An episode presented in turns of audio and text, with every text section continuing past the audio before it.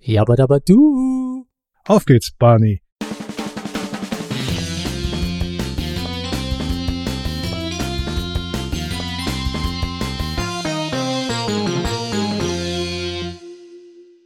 Hallo und herzlich willkommen beim Solo-Spieletreff. Hier sind wieder Martin und Roland. Nach langer Zeit wieder mal eine Aufnahme. Heute die 29. Folge und wir werden über Paleo sprechen. Draußen hat es ungefähr 40 Grad. Das Lustige ist ja, ich habe jetzt immer gedacht, Paleo, heißes Kälte, aber es geht eigentlich nicht unbedingt darum, oder? Mm, nein, also nein. Es gibt ein Modul, da geht es um Kälte, aber generell nicht. Ja, ich habe das assoziiert mit der weißen Verpackung. Irrtümlich. Ja, aber das ist eher so, so Berg, Stein, Steinzeit. Ja, aber bevor wir zu unserem Hauptspiel kommen, was gibt es Neues? Was ist dir aufgefallen? Ja, seit der letzten Folge, da ist ja leider schon sehr viel Zeit vergangen, da hat sich einiges angesammelt. Ich denke, wir werden das aber so kurz wie möglich halten und nur ein paar Sachen hier bringen, wie zum Beispiel Mind MGMT. Ich denke, das soll Management heißen. Das ist jetzt in der Spieleschmiede gestartet. Ich habe das mal in Folge 21, wo wir über Essen 2021 gesprochen haben, erwähnt. Das könnte jetzt um 55 Euro bzw. 18 Euro für das Holzmaterial-Upgrade-Set in der Spieleschmiede unterstützen. Ich habe damals gesagt, äh, die englische wollte ich noch warten und mir die deutsche holen, aber ich bin ehrlich gesagt jetzt auch irgendwie noch immer unsicher. Ich habe irgendwie zurzeit überhaupt keine Lust auf App-unterstützte Spiele. App oder Web? Nein, App. Im Solo-Modus spielst du mit einer App. Gut. Sonst noch etwas? Ja, was mich irgendwie angelacht hat in der Spieleschmiede war Explorers of the Woodlands. So ein Plättchen-Lego-Spiel. Ja, ich würde sagen eher Dungeon-mäßig, wo man durch den Wald geht und sich durch die Plättchen den Weg durch den Wald hier baut. Und das mit Tieren. Also die Grafik hat mir irgendwie schon gefallen und mit so 35 Euro ist es auch nicht so teuer. Hat mir jetzt überhaupt nichts gesagt. Mal kurz reinschauen. Ah, okay, war ein Kickstarter ursprünglich. Ich kann mich erinnern. Es ist ein, ich glaube auch ein bis mehrere äh, Spieler, die kooperativ gegen Monster kämpfen. Oder so. Grob habe ich das im Gedächtnis. Mit comicartiger Grafik. Sehr niedlich. Ja, sehr niedlich, das stimmt. Ja, und einen, ich sag mal, riesigen Kickstarter kann ich dir noch anbieten. Company of Heroes, das Brettspiel, die Second Edition. Eine ja, riesige Materialschlacht, würde ich sagen. Ich kenne auch den Kickstarter der ersten Version, der ersten Edition. Der war vor zwei oder drei Jahren, aber war damals auch schon extrem viel Material und auch um extrem um einiges an Geld. Ja, mit den Core-Sets startet man hier bei 100 Euro, aber da kann man auch einiges dazu nehmen. Wenn ich das richtig gesehen habe, ist hier ein, so ein neuer Solo-Modus, und das Spiel ist auch auf Deutsch. War die erste Edition auch auf Deutsch? Keine Ahnung. Ja, im Moment sind wir knapp vor 600.000 Euro. Da kann man einiges versenken. Ich werde da nichts versenken. Und ich meine jetzt nicht im negativen Sinn, sondern man kann da einiges reinbuttern. Ich würde das Ganze ja schon als eher Tabletop sehen. Naja, es ist ein Hexfeldspiel, also ich würde es nicht unbedingt als Tabletop in dem Sinne sehen. Nein, ich meine nur von den zahlreichen Gebäuden und den Truppenfiguren und dergleichen. Ja, Strategiespiel in der 3D-Ebene. Es ist ungelogen hübsch anzusehen. Es ist wunderschön, aber hm, ich glaube, ein wenig zu viel für mich. Ich weiß nicht, wie ich sagen soll, aber dieses Crowdfunding müde. Irgendwie fehlt mir derzeit auch etwas die Lust, beziehungsweise Kickstarter, die null ausliefern und die Plattform selbst ist das ziemlich egal, beziehungsweise jetzt kannst du ja jetzt schon den Disclaimer ein Häkchen setzen, damit du dir einverstanden bist, dass du nichts bekommst. Und beim letzten Kickstarter, da wurde der Creator abgemahnt, weil er dabei hatte, dass die überschüssigen ja, Gelder, die reinkommen, eher an Flüchtlinge spendet und das durfte nicht sein. Bin momentan eher wirklich weg vom Kickstarter. Naja, ich muss sagen, da gibt es eigentlich für mich auch zurzeit nichts Interessantes. Da sind dann eher interessant die verschiedenen Ankündigungen, jetzt auch schon wieder einige Tage her, von Frosted Games. Die haben ja angekündigt, dass sie mit Chip Theory Games zusammenarbeiten und die wollen jetzt Too Many Bones auf Deutsch herausbringen. Und hier nicht nur das Grundspiel, sondern auch Erweiterungen. Macht Sinn. Ja, an sich, Too Many Bones hatte große oder eine eingefleischte Fanbase. Ich müsste wahrscheinlich nochmal spielen. Ich habe es bis jetzt erst einmal gespielt und mir hat es null gefallen. Ja, bin anscheinend in der Minderheit. Ja, ich muss gestehen, ich habe eigentlich auch null Interesse an dem Spiel. Ich weiß nicht warum, es spricht mich eigentlich auch überhaupt nicht an. Aber vielleicht ändert sich das ja noch. Dann gibt es eine weitere Vorbestellung und da kennst du dich aus für Unterhändler Karriere plus verschiedene Bundles. Genau, also Karriere, du spielst hier verschiedene Fälle durch, sagt man der Fälle, Geiselsituationen. Gibt auch so, ich sag mal, Meilensteinkarten, die deine Karriere begleiten, wo verschiedene Werte geändert werden. Ich muss gestehen, ich habe es noch nie gespielt. Es war die zweite große Erweiterung. Ja, ich habe es hier neben mir liegen. Ja, Unterhändler ist ja auch so ein Spiel, das wir mal besprechen müssen. Aber ich denke auch erst dann, wenn ich es auch mal gespielt habe. Und ein schwieriges Spiel, also, oder ich bin nicht der Richtige dafür. Ähm, ich habe sicher mehr oder öfters verloren als gewonnen. Ich habe aber die original englische Version. Ja, wenn, dann würde ich natürlich bei der deutschen einsteigen. Ja, da wurde meines Wissens auch alles übersetzt, auch die einzelnen Packs. Da wird also immer wieder Erweiterungen mit anderen Situationen. Ich glaube sogar Meeples. Meines Wissens wurde da von Frosted Games alles übersetzt. Ja, und dann haben wir noch drei Vorbestellungen von Frosted Games. Frostpunk, Endless Winter und Earthbound Rangers. Bei Earthbound Rangers, da habe ich ja die Gamefound-Kampagne mitgemacht auf Deutsch.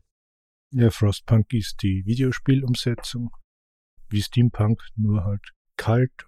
Du musst hier eine kleine Siedlung aufbauen und überleben. Ja, und Endless Winter erinnert mich sogar an unser heutiges Spiel. Schon? Ist vom Weißen her halt. Nein, sonst nicht. Okay. Dann könnte ich aber sagen, dass Achenova eigentlich auch an das heutige Spiel erinnert. Ja, stimmt. Hast du recht. Gehen wir lieber weiter.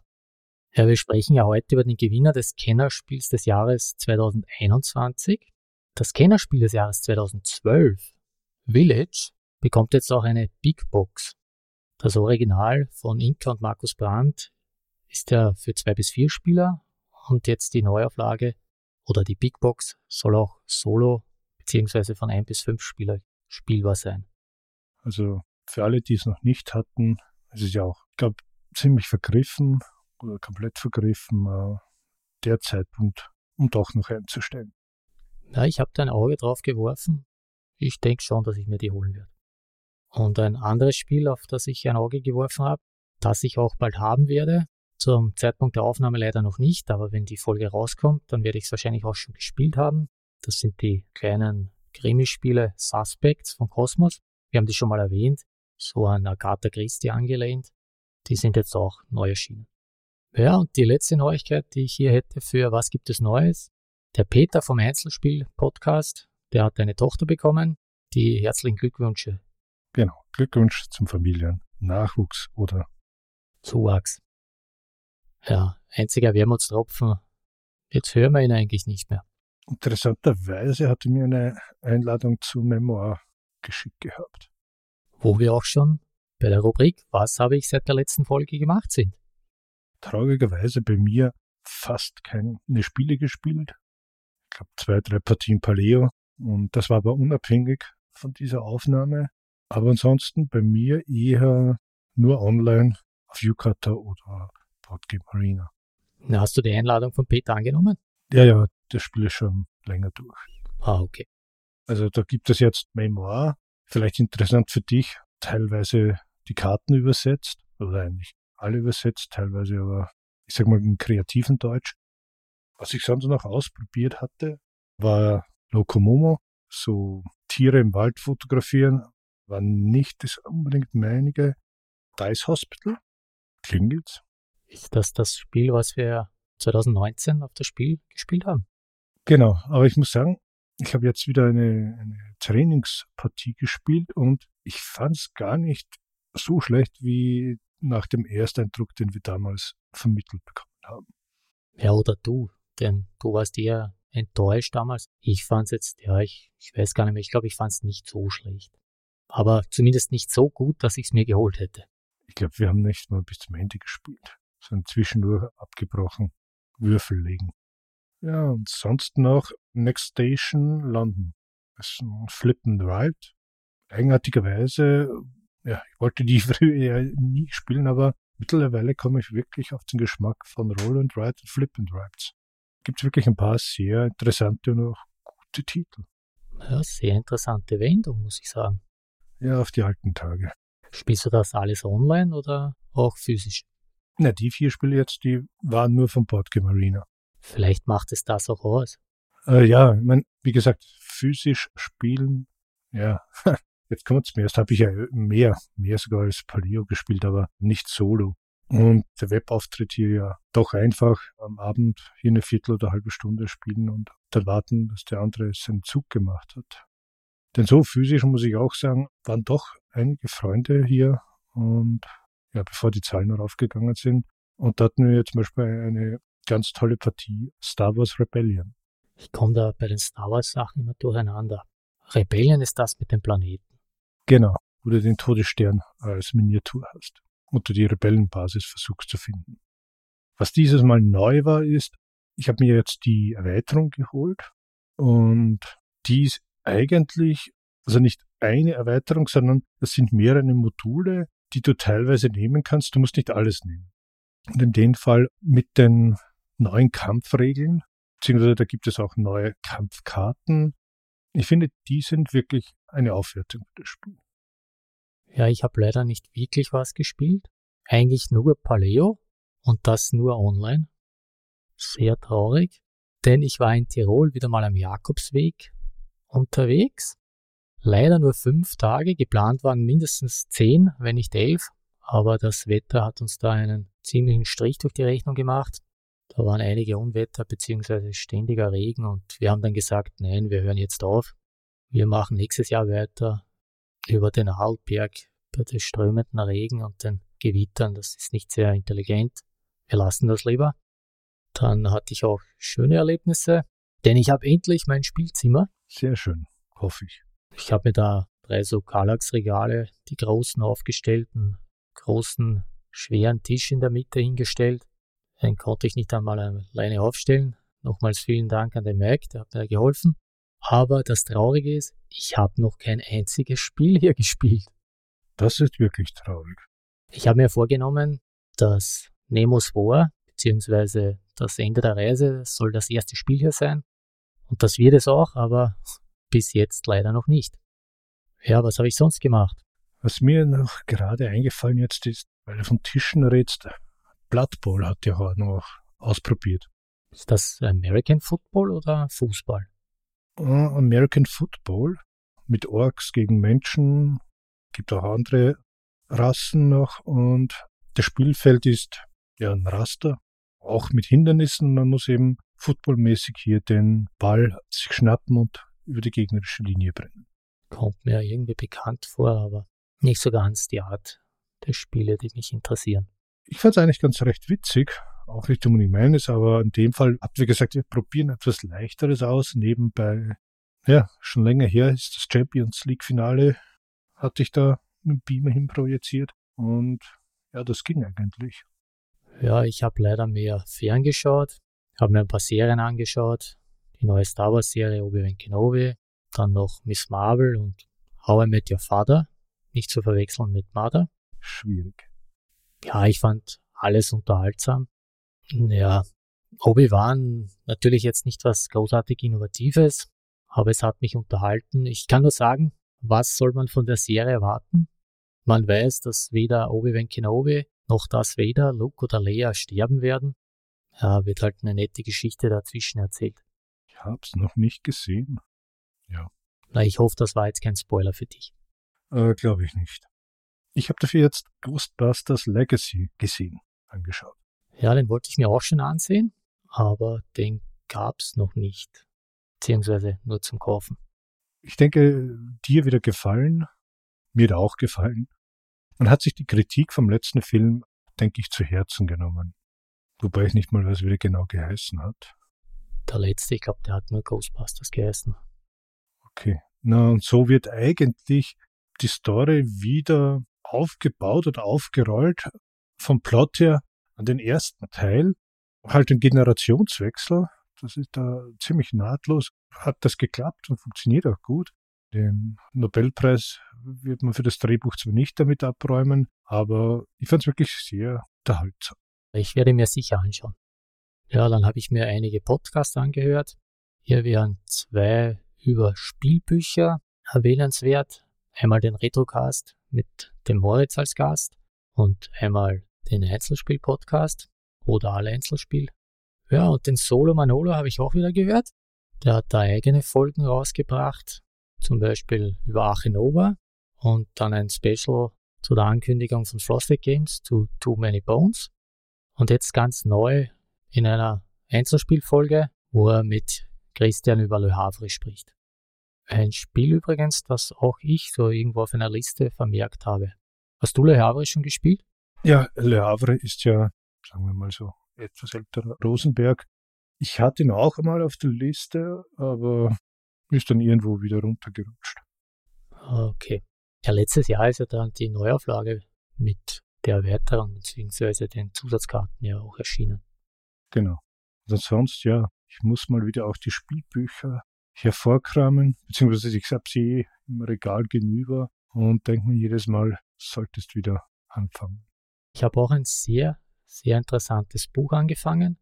Dr. Nagelius wohlfeiles und weitschweifiges, exzentrisches und eklektisches enzyklopädisches Kompendium der bekannten Welt. Das ist die Neuauflage des Hintergrundbandes für Midgard Abenteuer 1880. Ist ein schöner Wälzer geworden. Ich konnte gar nicht glauben, dass es schon wieder 20 Jahre her ist, dass der erste Band bzw. die Originalausgabe erschienen ist. Wirklich sehr zu empfehlen. Ja, wie die Zeit vergeht. Ja, leider. Und als letztes hätte ich noch anzubieten, ich habe mir die Vor-PDF von Brindlewood Bay geholt, von System Matters. Das ist das Rollenspiel, wo man hier so eine alte Dame spielt, quasi ganz im Stile von Agatha Christie oder Jessica Fletcher von Mord ist die Hobby. Ja, da ist jetzt auf Englisch ist der Kickstarter gestartet und der hat sich anscheinend so gut entwickelt, dass da einiges Zusatzmaterial herauskommt und deshalb haben sich System Matters entschieden, noch zu warten, die auch in ihren Band reinzubringen und deshalb gab es hier die Vor-PDF, die habe ich mir dann gleich geholt. Das heißt, wenn dann der richtige Druck kommt, dann bekommt man das auch zum Preis mit dem neuen auch, was man jetzt für die PDF bezahlt hat. Ja, aber Brindlewood ist ja nichts Neues, oder? Brindlewood Bay gibt es auf Deutsch noch nicht. Okay. Der Name sagt mir etwas. Ja, auf Englisch war das schon erschienen und ist jetzt nochmal neu mit dem Kickstarter gestartet. Ich möchte halt gern das Deutsche haben. Aber jetzt fällt mir was anderes an. Ich hatte dich gefragt, weil ich jetzt gegenüber von mir sehe. Frostgrave wurde mir geliefert. Ah, das, was ich verwechselt habe. Genau. Mit Frosthaven, Häfen, was auch immer. Oder wie auch immer. ich habe es noch nicht gespielt, muss ich erst.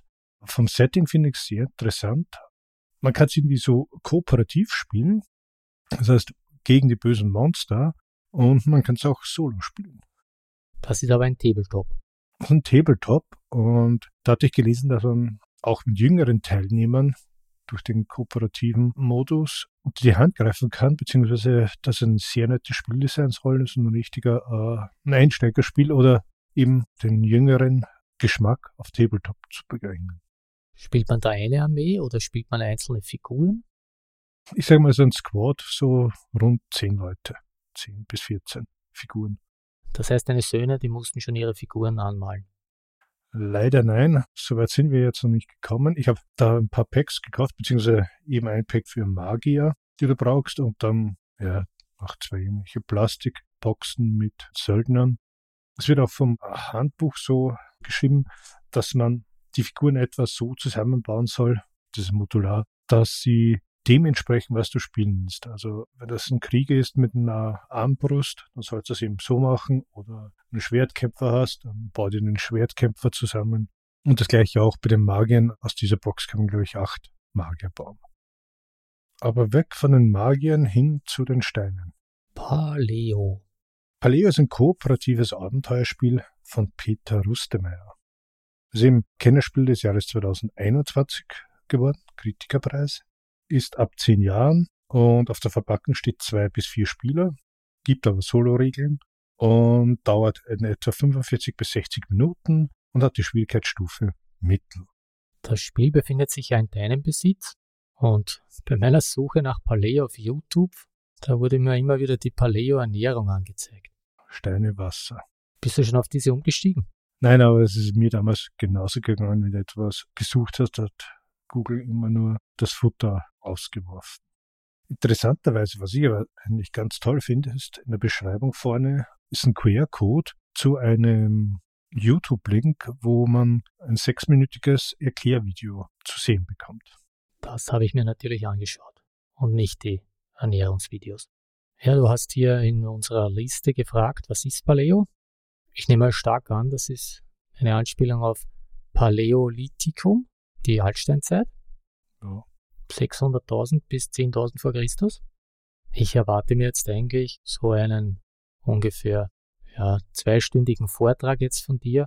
Nein, ich versuche es eigentlich jetzt eher kurz zu halten und auch nicht so tief in die eigenen Packs zu gehen. Also es gibt zehn Module und aus denen werden hier sieben Level gebaut, also in zwei Beschreibungen aufgeteilt. Aber um was es mir geht, ist eben dieses Abenteuerspiel. Es ist ein Abenteuerspiel. Es gibt pro Modul ganz spezielle Karten. Und da soll nicht gespoilert werden. Das ist, wenn du das Spiel kaufst, dann ist auch hier eine Stoppkarte auf der Rückseite und da steht auch dabei, ich glaube, fünfmal in der Beschreibung, bring dich nicht um die Erfahrung, spoiler nicht, schau dir die Karten nicht an. So, was haben wir in der Schachtel? Zuerst einmal gibt es drei Tableaus, den Basislager, der Wildnis und den Nachttableau. Das heißt, man hat nicht einen großen Spielplan, sondern eben diese drei kleinen Tableaus. Finde ich ehrlich gesagt sehr nützlich und auch zweckdienlich. So kann man sich den Platz am Tisch so herrichten, wie man braucht. Was haben wir noch drin? Einen Friedhof für ja, Dinge, die aus dem Spiel genommen werden, sei es ein Tier oder vielleicht einer unserer Stammesbewohner. Dann eine Werkbank mit den Grundwerkzeugen, die man immer bauen kann. Und dann gibt es noch neue Erfindungen, die sind teilweise szenarioabhängig, aber sonst kann man sie jeder Partie aus einem Erfindungsstapel ziehen. Und auch hier hat man wieder verschiedene Erfindungen und die sind auch nicht von Partie zu Partie gleich. 222 Karten und Holzressourcen. Das ist Fleisch, Holz oder Stein. Auch den Farben Rot, Grau, Braun. Jetzt hast du mich kurz verwirrt mit den Holzressourcen. Ich dachte, du meinst nur Holzressourcen. Ja. Holz, also eine Holzressource braun bemalt, schaut aus wie ein Baumstamm und ist das Holz. Ja, ich hab's verstanden. Die Fleischressource ist nicht aus Fleisch, sondern Warum nicht? Ist auch aus Holz. Ich glaube wegen Wiederspielwert. Stein hätte man auch noch aus Stein machen können, stimmt. Bei den Herzen tut man sich dann wieder schwer. Naja, die Herzen sind Plättchen. Also daneben gibt es eben noch die Werkzeugplättchen, eine Fackel, ein Faustkeil, ein Speer oder ein Seil.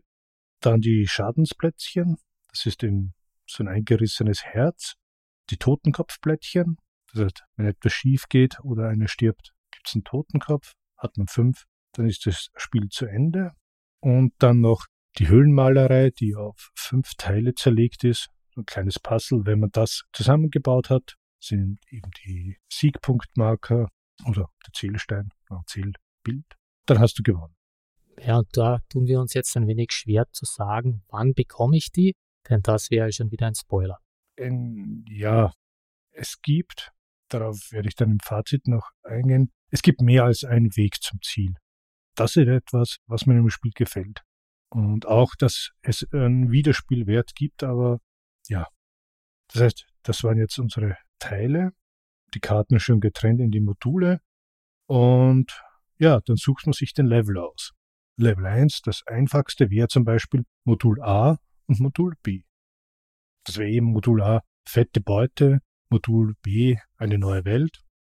Das sind bestimmte Karten und die werden in einen Grundstock an Karten hineingemischt. Also wir haben die Module und wir haben die ganz normalen Standard-Startkarten. Das wollte ich jetzt gerade fragen. Denn ich habe ja nur die Online-Version gespielt. Dazu kommen wir dann später. Und da sind ja die Karten schon vorgegeben. Das heißt, es sind nicht nur die Karten von den Modulen, sondern es gibt auch Grundkarten dazu. Genau. Es gibt hier das Basisdeck, zu später mehr. Es gibt dann noch ein Deck mit den Menschen, Menschendeck, wo man eben den Stamm ja, sich zusammenbaut. Also man zieht jeder Spieler am Anfang zwei Karten. Da gibt es Krieger, Sammler, Handwerker. Die liefern uns bestimmte Fähigkeiten. Krieger kämpfen, der Sammler ist halt sammeln besser. Da gibt es Traumkarten, die inspirieren uns. Es gibt die Ideen, um Werkzeuge zu bauen. Es gibt Geheimnisse. Und unterscheiden kann man diese Karten durch die Rückseite. Wie bei der Traumkarte eben hier Kometenschwarm. Diese Rückseite ist aber unterschiedlich zum Beispiel bei den normalen Standardkarten, bei den Basiskarten. Da hast du einen Fluss, eine andere Rückseite wäre der Wald, eine weitere ist ein Berg, da gibt es noch das Lager, also das Zuhause sein und dann eventuell Spezialkarten durch das Szenario sind also Fußspuren drauf, die uns weiterhelfen. Und schön dabei ist ja, dass auf deinem Tableau, dass er da eigentlich aufgezeichnet ist, was es zum Beispiel hier an diesen Orten zu finden geben könnte. Genau, also im Wald wird man eher, man glaubt es kaum, Holz und Nahrung finden, am Fluss Nahrung und Fell. Fell kann man als Rüstung nehmen oder als Grundressource für bestimmte Erfindungen. Ja, in den Bergen, man glaubt es kaum, findet man Steine. Die letzte Kategorie sind noch die Karten, die mit den Dornen, die roten, die Gefahrenkarten. Da kann man sich denken, was für einen erwartet. Genau. Was eine Spezialität ist, zum Beispiel durch die Module, dass hier Karten reingemischt werden, die auf dieser Rückseite äh, zusätzliches Bild haben. Wie bei der fetten Beute, das, das erste Szenario ist das kein Spoiler, kommen zum Beispiel Flusskarten mit Mammuts drauf dazu. Das sind ganz spezielle Flusskarten dann. So, noch Fragen? Die einzige Frage ist, wie schaut jetzt so eine Runde ungefähr aus? Da gibt es die Nachtphase und die Tagesphase. In der Nachtphase musst du deine Menschen ernähren, Missionskarten erfüllen. Das heißt, quasi ein Ziel. Wenn du das nicht geschafft hast, kriegst du meistens einen Verlustpunkt. Nach der Nachtphase wird dann wieder die Tagphase vorbereitet. Wie kann man sich das vorstellen? Eben, wie ich sagte, diese normalen Karten, Basiskarten plus Modul, werden gemischt und dann verteilt. Zwar nach so vielen Karten, wie du Mitspieler hast, also einen, zwei, drei, vier Stöße mit annähernd gleicher Kartenanzahl. Und das ist dein Tagesdeck. Das heißt, einerseits werden dadurch die Aktionen getriggert, aber auch es ein Zeitmarker. Das heißt, wenn der Stapel vorbei ist, ist der Tag für dich gelaufen. Wie funktioniert das jetzt genau? Du ziehst drei Karten runter und entscheidest dich dann aufgrund der Rückseite für eine. Das heißt, du kriegst noch nicht mal mit, was wirklich passiert, sondern du entscheidest dich oder musst dich entscheiden. Stelle ich mich der Gefahr oder gehe ich in die Berge oder bleibe im Lager. Und das ist eins der netten Sachen, wenn man es mit anderen spielt, Solo-Teil kommen wir dann noch hinzu, dass du dich absprechen kannst.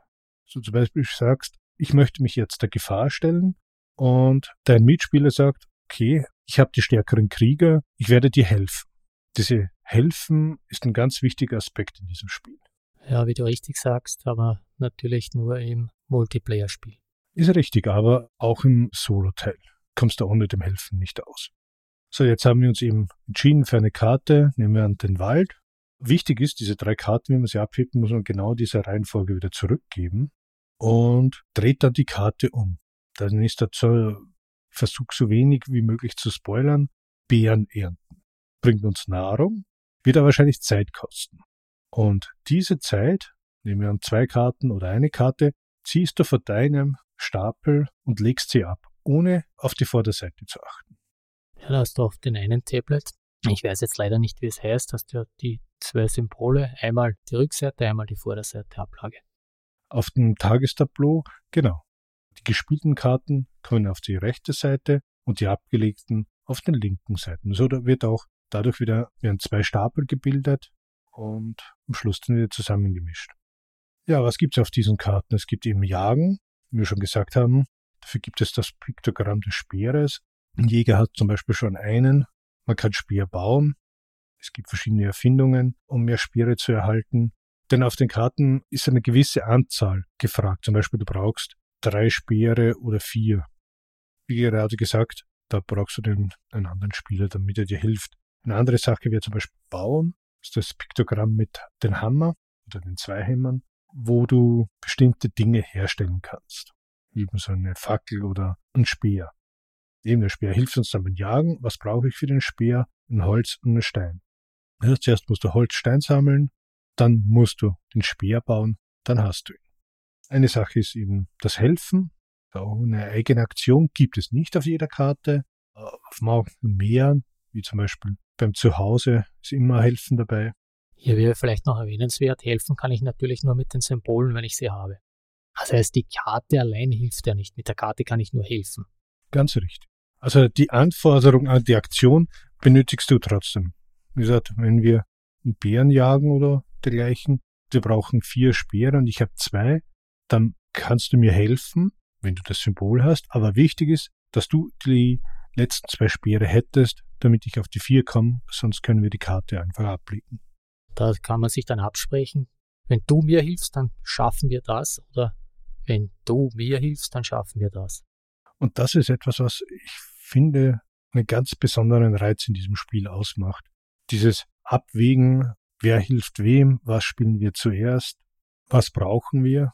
Wenn wir jetzt Stein brauchen und nur ein Spieler hat Karten mit der Rückseite jetzt vom Berg, dann sollte der wahrscheinlich zum Berg gehen und die anderen helfen. Also dieses Miteinander kommunizieren hier, das finde ich eben ganz interessant. Was wir auch noch eben haben, sind diese Gefahrenkarten, wo meist üble Dinge passieren und die auch speziell zum Handhaben sind. Bei den vorigen Karten hatte man, kann man es durchführen, dann mach's, wenn nicht, geht's eh nicht.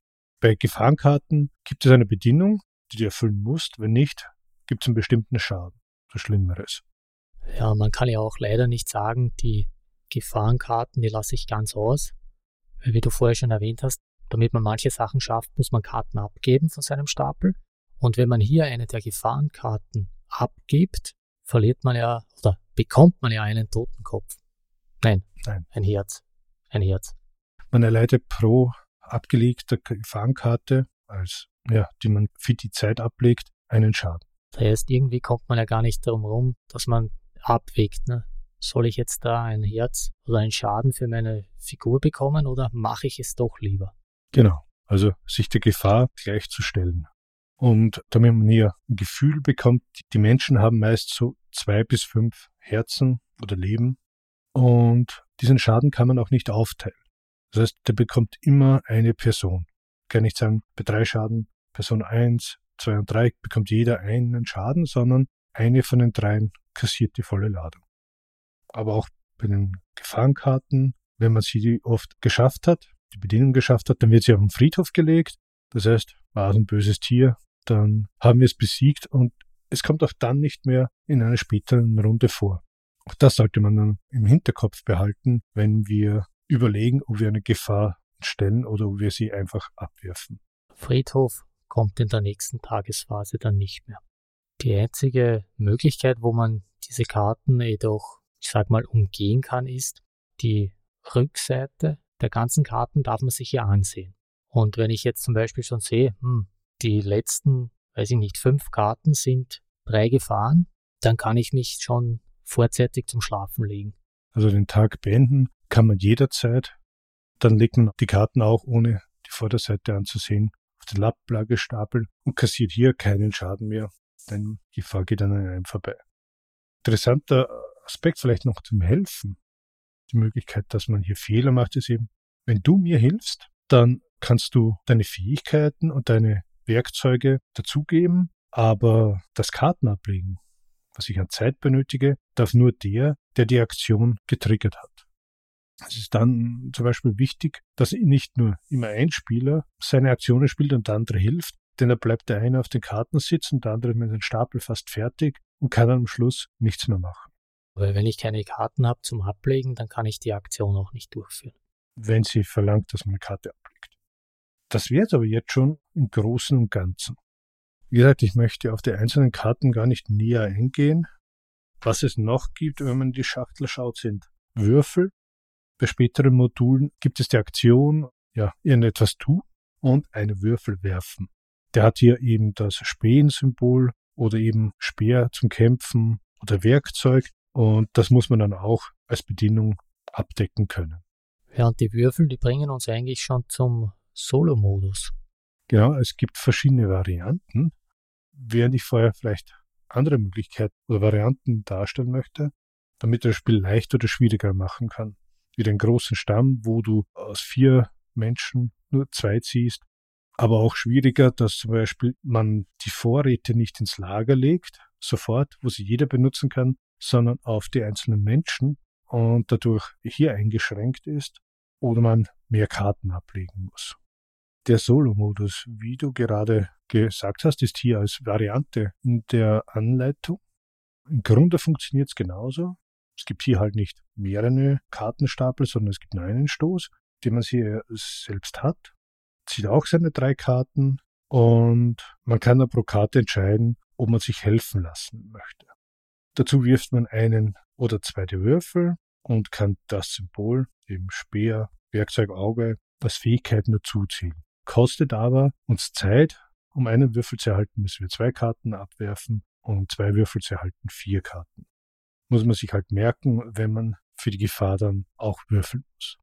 Ich glaube, das ist jetzt im Großen und Ganzen das Spiel kurz erklärt. Lang hat es wirklich nicht gedauert. Die Beschreibung ist auch nicht ein dicker Wälzer, aber es hat's doch in sich, das Spielchen. Weil du jetzt gerade von der Anleitung sprichst, hast du das Spiel nach dem ersten Lesen der Regeln verstanden? Denn wenn ich ehrlich bin, ich habe da überhaupt nichts verstanden, wie ich das das erste Mal gelesen habe.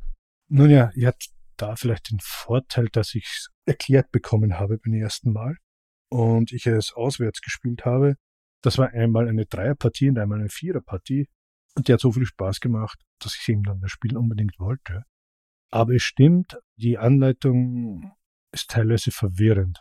Ich habe jetzt zwar versucht, hier auch die Regeln in etwa aufzudröseln, aber nee, ich bin auch nicht glücklich. Auch gefällt mir nicht, wenn ich einen Text nicht so von links nach rechts lesen kann, sondern wenn da irgendwie so ab und zu so Trennmarker horizontal oder vertikal sind und bestimmte Regeln so irgendwie gruppiert auf der Seite sind und nicht in einem Fluss. Außerdem gibt es doch einiges an Fehlerquellen und Fehlerpotenzial. Ich selbst habe eine Regel lang falsch gespielt. Die hat mir das Spiel eigentlich nur schwieriger gemacht und nicht leichter. Na, was war das für ein Fehler? Jetzt wollen wir es wissen. Ja, genau. Wenn du ein Modul zu einem Level nimmst, dann hast du ja die Missionskarten, die du zur Seite legst, die Erfindungskarten, aber sonst alle restlichen Karten mischt du in das Deck. Und ich hatte hier zum Beispiel die Traumkarten unter den Traumkartenstapel gemischt. Und dadurch wird es ja schwieriger und du vielleicht den einen Traum erst nach Ewigkeiten erhältst. Ah, okay, ja. Das Problem habe ich bei Online nicht, denn da macht ja das Spiel das automatisch. Ansonsten sind Fehler eben, dass man Schaden, dass man den aufteilt, was nicht erlaubt ist, dass man würfeln, ist auch ein gerne gemachter Fehler, also dass man zuerst würfelt, sagt, okay, was brauche ich? Aber in Wirklichkeit musst du sagen, okay, ich mache das und falls dir jemand hilft oder eben du selbst helfen lässt, musst du das bekannt geben, bevor du die Gefahrenwürfel erst wirfst. Einen Fehler, den ich noch gelesen habe, dass wenn du die drei Karten nimmst, du die eine aussuchst und da haben manche anscheinend dann die restlichen zwei nicht zurückgelegt, sondern abgelegt. Genau, du musst sie zurücklegen und was wichtig ist, in der gleichen Reihenfolge. Das heißt, die weiter unten ist, muss dann mit zurücklegen auch wieder weiter unten sein. Aber nicht ablegen, denn dadurch ist ja dann die Tagphase viel schneller vorbei. Genau. Und auch das mit den Karten ablegen beim Helfen ist auch ein gern gemachter Fehler. Ja, Tipps von mir wäre, dass man zuerst mehr Leute in den Stamm integriert. Mit den zwei Personen an sich wird man nicht weit kommen. Man sollte versuchen, ziemlich bald hier den Stamm zu vergrößern auch wenn es mehr Nahrung kostet, aber auf lange Sicht ist das sicher hilfreich. Ein weiterer Tipp wäre, eben, du hast das erwähnt, das vorzeitige Tagesende einzuläuten. Also wenn ich sehe, ich habe da nur mehr den letzten sechs Karten, drei Gefahren, dann Tagesende und fertig. Und auf die Erfindungen nicht vergessen. Es sind sehr, ich sag mal, sehr nicht, aber starke Erfindungen dabei, die dir wirklich im Spiel weiterhelfen. aber auch manchmal zum Ziel hin weiterhelfen und die alternative Wege bringen können. Und zuletzt noch, weil mich das wer auf Twitter mal gefragt hatte, ich spiele es auf dem Tisch, der hatte Maße 80 mal 110 und da kann man zu dritt spielen. Ja, Platz braucht es wirklich nicht so viel. Na, du unterschätzt es schon.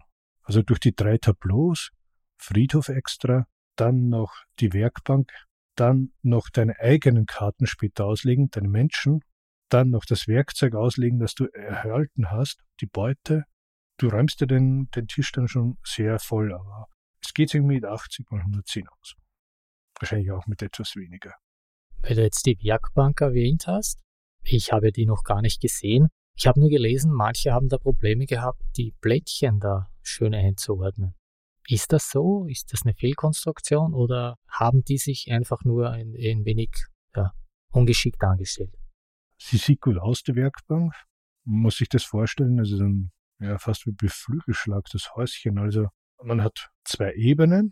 Hinten ist ein Schlitz, wo man die Erfindungskarte reinsteckt und da vorne die Plättchen, die man damit bauen kann. Ich finde das Ding katastrophal. Also richtig hundertprozentig halten tut's nicht. Im unteren Bereich, das rutscht immer raus. Aber ich habe keine Probleme, die Plättchen da reinzulegen. Jetzt dachte ich, du hast keine Probleme, das Ding in die Ecke zu werfen. Doch, da hätte ich ein Problem. also schaut es eher schön aus, als dass es praktisch ist. Praktisch, es gibt mehr her. Wie gesagt, diese Erfindungen, die du da oben reingibst, die du dann bauen kannst, die selten, dass du die gleichen Erfindungen in jeder Partie hast und von dem her macht schon Sinn. So kannst du deine Stapel irgendwo haben und die, die du dieses Mal bauen darfst, legst du eben in die Werkbank. Es ist schon praktischer Sinn dahinter. Da wir hier ja beim Solo-Spieletreff sind, gehen wir noch ein wenig auf den Solo-Modus ein. Wir haben den einen erwähnt, wo man mit den Würfeln das Helfen simuliert. Ja, simuliert ist gut. Die andere Möglichkeit ist ja, dass man einfach mit zwei Gruppen spielt. Was äh, gefällt dir besser? Ich habe mich mit dieser Frage wirklich näher beschäftigt und, und auch ausprobiert. Es kommt drauf an. Also wenn du es kaufst schon mit der, mit der Intention, dass du es meistens solo spielen möchtest oder dass du von Anfang an eben dieses Abenteuer durchspielen möchtest oder kennenlernen möchtest, dann würde ich mit einem Stoß spielen. Denn wie wir schon gesagt haben, wenn du Karten ablegst, siehst du nicht die Vorderseite. Und wenn du das alleine spielst und du brauchst einen Hilfswürfel und legst vier Karten ab, siehst du da nicht alles. Und du solltest den hier anschauen. Das heißt, du hast mehr Wiederspielwert. Also wirklich, wenn du so ein Level neu spielst, du kannst sicher zwei, dreimal spielen, bis du wirklich erst alles gesehen hast. Und da denke ich, denkst nicht nur so, sondern wenn du eben dann mit einem Stoß hast, dann siehst du mehr nicht.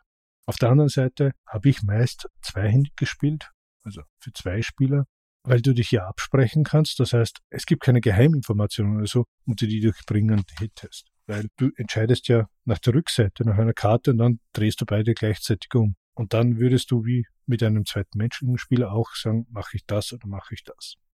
Das habe ich meist dann gespielt und wie gesagt, ich habe es nicht oft so gespielt. Aber wenn ich zum Beispiel eben ein Szenario nochmals probieren möchte oder schwieriger probieren möchte. Oder vielleicht, weil man es zweimal verloren hat oder dreimal, was eigentlich eher selten vorkommt, aber dass ich es dann für mich nochmals mit quasi mehr Händen spiele. Zufrieden mit der Antwort. Ja, es ist halt schwierig, denn ich finde, das Helfen ist natürlich ein sehr großer Teil des Multiplayer-Spiels, der das eigentlich ja, viel interessanter macht, als wenn ich jetzt da alleine mit den Würfeln hier spiele. Ja, sicher. Also es lebt sicher bei der Gruppendynamik und ein Tipp noch, wenn man es alleine spielen möchte, vielleicht so zweiten Satz Würfel besorgen oder Marker oder Normalwürfel bekleben, aber das Werfen, sich merken und dann nochmal werfen, finde ich, ja, ist nicht mehr mein Alter. Also finde ich einfach zu schwierig oder nicht zu schwierig. Kann passieren, dass man sich dann einfach vertut und ja, ist auch nicht das Optimum. Weil ich sagte, mehr Spieler oder Wiederspielwert es gibt ja jetzt schon einige Erweiterungen. Ich weiß nicht, ob du die gesehen hast. Na, ich habe die neue große Erweiterung gesehen, wo mir natürlich der Name jetzt entfallen ist, aber du weißt ihn. Ein neuer Anfang. Die kann man aber nicht solo spielen, beziehungsweise im reinen Solo. Die kann man natürlich mit zwei Gruppen spielen. Die habe ich noch nicht gespielt. Ja, da kommt noch dazu dann eben ein Stall und ein Bauernhof und Getreide. Also das spielt dann tausende Jahre später, hebt den Schwierigkeitsgrad dann nochmal schön an. Und sonst gibt's noch drei kleine Erweiterungen. Der erste war der Initiationsritus. Da gibt's fünf neue Level. Das zweite sind dann die Terrorvögel. Gibt's vier neue Level. Und der letzte war, die war auf, ich glaube, der Spielbox dabei. Sonst ist sie noch nicht erhältlich. Die Geistesblitze. Das sind sieben Karten, die man einfach dazu mischen kann. Die sind kein eigenes Modul. Das heißt, du hast alle Erweiterungen? Ich habe alle Erweiterungen. Es ist eins der Spiele eben, die bei uns sicher am meisten gespielt werden. Einerseits, mein Sohn spielt es gerne, manchmal hat auch der zweite mitgespielt. Was ihm daran gefällt, ist, dass man nicht weiß, welche Karten, was sind die Vorderseiten. Ja, mit der Zeit kann man sich's merken, also in einer Partie. Und auch der Würfel sind Zufallsmomente, aber man kann es doch in einem gewissen Maße planen und zwar so, dass ja auch ein Zehnjähriger nicht überfordert ist macht recht Spaß. Und auch mit einem Freund habe ich schon öfters gespielt. Aber bevor wir zum endgültigen Fazit kommen, biegen wir ab. Genau, biegen wir vorher ab. Ich habe da ein paar Fragen an die Zuhörerinnen und Zuhörer, ob mir die vielleicht ein wenig helfen können. Ich habe ja gesagt, ich habe es auf Tabletopia gespielt und da konnte ich irgendwie die Würfel nicht finden. Das heißt, man kann da reinen Solo-Modus auswählen, aber ich fand da nirgends Würfeln, keine Ahnung ich kenne die Tabletopia-Seite nicht und ich kann mir vorstellen, dass das, hättest du mir vielleicht früher sagen sollen, dass sie das Beiheft oder Beiblatt vielleicht nicht dabei haben. Also ich kenne das von anderen Spielen, dass man zwar die Anleitung erhält im Internet, aber dann die Szenariobeschreibungen nicht. So eine Art Kopierschutz. auf Tabletopia, die Anleitung, die hatte zum Beispiel den Solo-Modus darin, aber im, quasi beim Spielen selbst habe ich die Würfel nicht gefunden. Kann aber natürlich auch an mir liegen. I don't know. Paleo ist auf Tabletopia übrigens sogar auf Deutsch und die Erweiterung gibt es dort auch zum Spiel. Wobei auf Deutsch, ich sag mal so, viele Wörter gibt es nicht. Ja, es wäre jetzt nicht schlimm gewesen auf Englisch, aber ich wollte es nur erwähnen. Dann würde ich sagen, wir gehen über. Wer ist der Autor des Spiels? Du hast es schon erwähnt. Peter Rustemeyer. Archäologe aus Köln, der aber schon vorher ein Spiel hatte oder herausgebracht hat. Nee, also herausgebracht aus ihr Feuerland. Das war das Barbaria Dungeon Crawler mit Karten und Würfeln, Push-Your-Luck-System. Ursprünglich war es ein Print-and-Play. Er hat sich ja vorher schon eben mit Spielen beschäftigt. Gibt auch einen Blog, der aber, glaube ich, mittlerweile sehr vereinsamt ist. Über diese Spielerfahrungen ist er auch dann zum Hans Glück Verlag gekommen. Ich habe da ein Interview gesehen auf YouTube mit ihm und er hat sich quasi auch für die Anleitung entschuldigt, kann man sagen. Nein, er empfiehlt auch, dass man lieber hier ein Video schaut, da wird es dann einfach erklärt. Er meinte nur, es ist schwierig, es so zu erklären, ohne dass man hier zu viel spoilert. Genau, und das ist auch das Problem, das wir eigentlich hier hatten. Irgendwie schon erklären, was es gibt, aber nicht zu sehr und auch nicht die Tiefe oder die Karten zu sehr beschreiben. Das muss man aber auch mögen, so ein Spiel. Ansonsten war das eigentlich sein zweites Spiel und ja, eigentlich auch das letzte bis jetzt. Bei den Grafikern, da schaut es ein wenig anders aus. Da haben wir Dominik Meyer, den könnte man kennen von ISS Vanguard. Das war, glaube ich, Gamefound, haben wir letztes Jahr darüber gesprochen. Er ist von den Machern von Tainted Grail.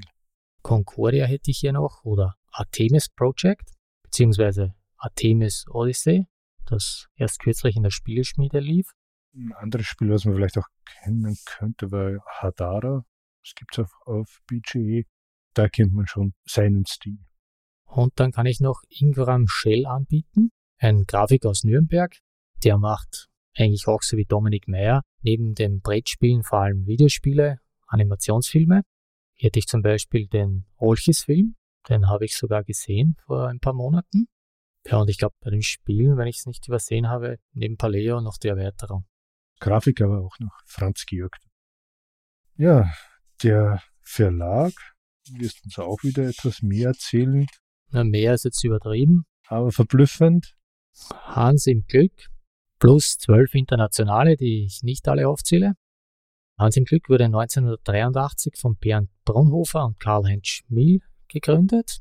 Die schaffen dann mit drunter und drüber als Spiel des Jahres 1991 den Durchbruch. und seitdem zahlreiche Auszeichnungen, Spiel des Jahres, Deutscher Spielepreis. Schon erwähnt, drunter und drüber, Manhattan, Touren und Taxis, Dominion, Russian Railroads, auf den Spuren von Marco Polo und, und, und. Aber leider alle keinen offiziellen Solo-Modus. Ich wollte gerade sagen, Russian Railroads hat einen. Ja, die Big Box. Der größte Erfolg von Hans in Glück ist natürlich Carcassonne. In allen schillerndsten Ausprägungen und Erweiterungen, die es gibt. Genau. Und den 278 Spielen auf BGG sind vermutlich 100 für Carcassonne, aber ja. Und jetzt hau raus dein Fazit. Ja, es ist eins meiner Lieblingsspiele. Aber muss auch sagen, als Familienspiel oder mit Freunden. Es ist keins, wo ich mich in erster Linie als Solo-Spiel gekauft hätte oder habe. Aber eben diese, ja, ich sag mal, Wiederspielwert, diese verschiedenen Möglichkeiten, um ans Ziel zu kommen, das Diskutieren, wenn man in der richtigen Gruppe ist, das gefällt mir im Spiel eben. Also von mir auf jeden Fall ein Kauftipp und ja, ich habe nicht umsonst alle Erweiterungen mir auch dazu zugelegt. Ja, ich fange mal mit den positiven Sachen an. Bei mir, ich finde das ganz interessant, wie du schon sagtest, wenn man zum Beispiel jetzt ein Tier jagt, dass man das auf den Friedhof legt, ist klar, das Tier wurde erlegt, ich habe das Fleisch und das war's. Ich finde es auch so sehr schön, dass ich nur die Rückseite sehe, dass ich weiß, das könnte mich da erwarten und dass natürlich jederzeit eine Überraschung dahinter stecken kann. Ich habe ja ein Riesenproblem mit dem Thema. Das ist aber halt natürlich ein persönliches Problem. Mich interessiert die Haltsteinzeit überhaupt nicht. Das spricht mich null an. Wie du sagst, als Multiplayer-Spiel, ja, sehr interessant. Mit den Helfen, mit dem untereinander absprechen. Wo geht jeder hin? Ich gehe lieber dorthin, du lieber dort. Wer hilft wem? Was können wir gemeinsam schaffen? Sehr gut. Nur der, ja, mit dem Solo-Modus, das Würfeln, das nimmt halt leider einiges weg, meiner Meinung nach. Weil du nicht weißt, was hast du zu, zu erwarten als Hilfe, meinst du? Richtig. Da muss ich ja Würfelglück haben. Das kann jedes Mal funktionieren. Das kann aber natürlich auch jedes Mal schiefgehen. Also für diejenigen, die mit dem Thema etwas anfangen können und die das nicht nur als reines Solospiel spielen würden, sondern mit der Familie eine Empfehlung von mir. Für alle anderen, lasst es lieber. Aber wir wollen hier natürlich nicht negativ enden. Hast du ein paar Alternativen für diejenigen, die sowas spielen wollen, aber jetzt nicht unbedingt in der Steinzeit? Ja, zuerst ist mir eingefallen Forgotten Waters. Das spielt auf einem Piratenschiff, mindestens drei Spieler, auch Koop und auch sehr kommunikativ und macht Laune. Jetzt mittlerweile auch auf Deutsch schon. Die zweite Alternative wäre etwas älteres schon, Robinson Crusoe, wird schon öfters auch mal erwähnt, aber erinnert mich eben daran, man hat verschiedene Charaktere, man muss Rohstoffe sammeln, durch die Tierkarten beziehungsweise die Plättchen, wenn man Kunden, die man aufdeckt, aber auch die, wie heißen die Abenteuerkarten, kann dort auch immer irgendwie etwas Neues passieren finde ich auch dementsprechend sehr ähnlich, wobei Robinson Crusoe meiner Meinung nach noch um zwei Ticken schwieriger ist. Und das war auf mein ein Spiel, das interessanterweise angeblich auch Peter Rustemer als Inspiration gedient hat für Paleo. Man muss auch dort Ressourcen sammeln, etwas bauen, aufwerten, den Unterschlupf, auch miteinander und gegen Gefahren bestehen. Leider vom Thema aktueller, als man es sich wünscht. Ja, und somit sind wir eigentlich auch schon am Ende angekommen. Zurück in die Neuzeit, die Gegenwart. Schreibt uns doch eure Meinungen zu diesem Spiel. Wie gefällt es euch? Wie spielt ihr es? Reiner Solo-Modus oder mit zwei Stimmen? Oder haben wir euer Interesse geweckt? Oder wollt ihr ganz was anderes wissen oder habt ihr irgendwelche Anmerkungen? Schreibt uns einfach, so wie immer, an podcast at solospieletreff.at oder auf Twitter at solospieletreff oder im Solospieletreff Forum auf BGG. Ja, ich denke, ich werde jetzt da hinter mir auf dem Tisch Nemos War aufbauen. Vielleicht spiele ich es dann ja innerhalb der nächsten drei Wochen. Bis du verstaubt ist. Ja, leider. Ich wünsche euch einen schönen Tag, Mittag, Abend. Ich wünsche was. Man sieht sich. Ciao. Wir hören uns.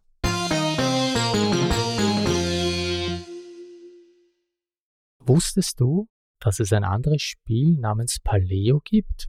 Von 2008, jedoch zwei bis vier Spieler, 6,9 auf BGG. Ja, aber da geht es nicht um die Steinzeit, sondern um Boote oder Schiffe und Wasser. Oder um die Paleo-Ernährung.